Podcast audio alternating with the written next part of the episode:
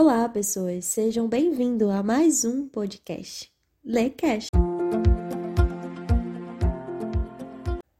A palavra contentamento significa estado de contente, satisfação, gosto, alegria e júbilo.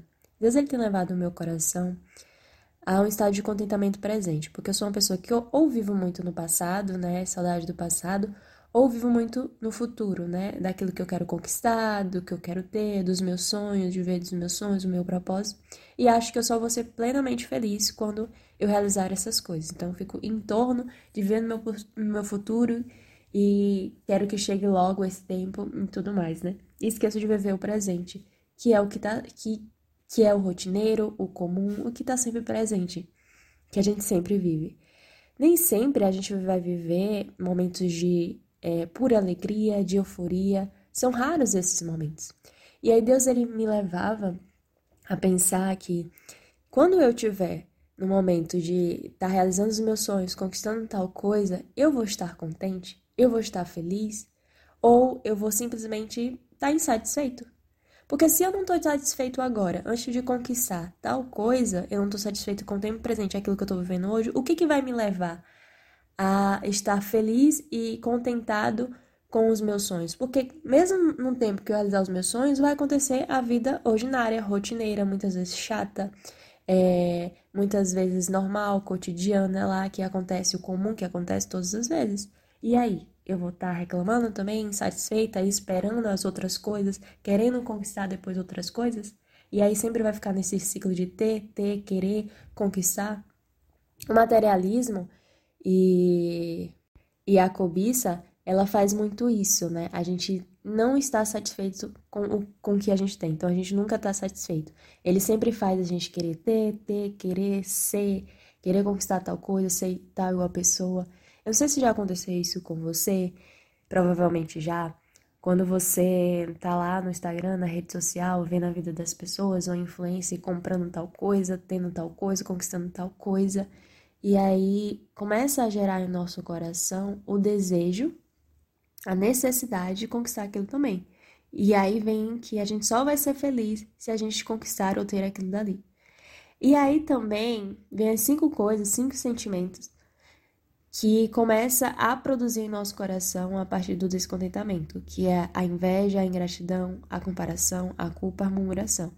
Porque a gente fica vendo a vida de outra pessoa, nossos colegas lá conquistando tal coisa, e a gente começa a ter inveja deles, porque ai, a minha vida não tá boa, e a gente começa a invejar outra pessoa, porque é, ela tem isso, ela tem aquilo mais, a gente começa a querer ser aquela pessoa, a gente quer ter o talento dela, o corpo dela, a vida dela, a gente começa a estar insatisfeito com a nossa vida a gente quer ter uma outra vida, a gente quer viver a vida daquela pessoa. A gente começa a não se alegrar com as alegrias, as conquistas dos nossos amigos, por, pelo fato de ele ter conquistado no tempo dele e a gente ainda não conquistou. A gente começa a murmurar, a ser ingrato, e vem a murmuração todos os dias. A gente murmura por tudo, a gente começa a reclamar por tudo, e aí vem também a culpa, né? A gente começa a culpar pessoas próximas da gente. Isso acontece muito comigo de culpar pessoas próximas, de eu ainda não estar tá vivendo é, os meus sonhos, é, não tá sendo feliz porque eu ainda não conquistei, eu tive tal coisa, e eu começo a culpar pessoas. E aí talvez aí você culpe seu marido, seu namorado, seu filho, é, seus pais, por você não ter conquistado e, é, entre aspas, não estar tá feliz plenamente. E não é bem assim, né? A gente precisa trabalhar o nosso coração e sair desse lugar, sabe, de descontentamento e ir para um lugar de contentamento. Porque o lugar de contentamento, ele não dá satisfação, ele não dá plenitude, é, preenchimento, sabe? A gente começa a ser preenchido, a gente começa a ser inteiro. O Paulo, lá em Filipenses 4, é, de 11 a 14, ele falava bem assim, ó, que ele aprendeu a contentar no que ele tem Aí ele fala: sei viver na penúria e sei também viver na abundância. Estou acostumada a todas as vicissitudes, a ter fartura e passar fome, a ter abundância e a padecer necessidade. Tudo posso naquele que me fortalece. Contudo, fizesse bem em tomar parte da minha tribulação. Então, Paulo, ele aprendeu a viver em todas as circunstâncias da vida dele, ele aprendeu a viver em todas as fases. Ele era feliz e contente em todas as fases. Por quê?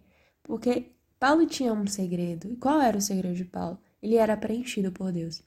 Então, muitas vezes, a gente não está contente ou satisfeito com alguma coisa, com o tempo presente do que a gente está vivendo, porque a gente existe um vazio dentro do nosso coração e que precisa ser preenchido por Deus.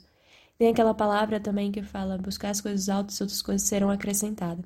Então, quando a gente coloca Deus em primeiro lugar, as outras coisas, elas vão ser acrescentadas na nossa vida e a gente também vai viver com sabedoria daquilo quando chegar o tempo certo de a gente viver tal coisa.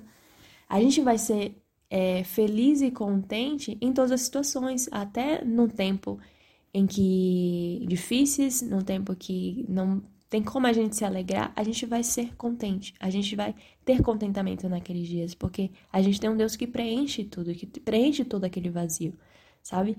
E a gente não vai viver em torno da cobiça, de, de sempre querer ter as coisas, querer ter a coisa, e a gente nunca vai estar satisfeito.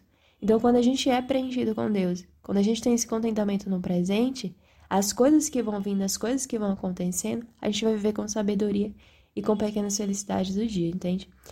Então, é essa a reflexão. Tomara que tenha fazer sentido também na sua vida. E um dos exercícios que eu tenho feito aqui em casa é para sair um pouco, sair dessa zona de murmuração, de, de de descontentamento é escrever todo dia uma palavra de gratidão do que do que eu sou grata no dia, sabe? Isso tem me ajudado a ver mais o meu presente, a ser contente com aquilo que eu tenho, mesmo nas piores condições. Então sempre vai ter algo que eu vou ser contente, sempre vai ter algo que que eu sou grata no dia.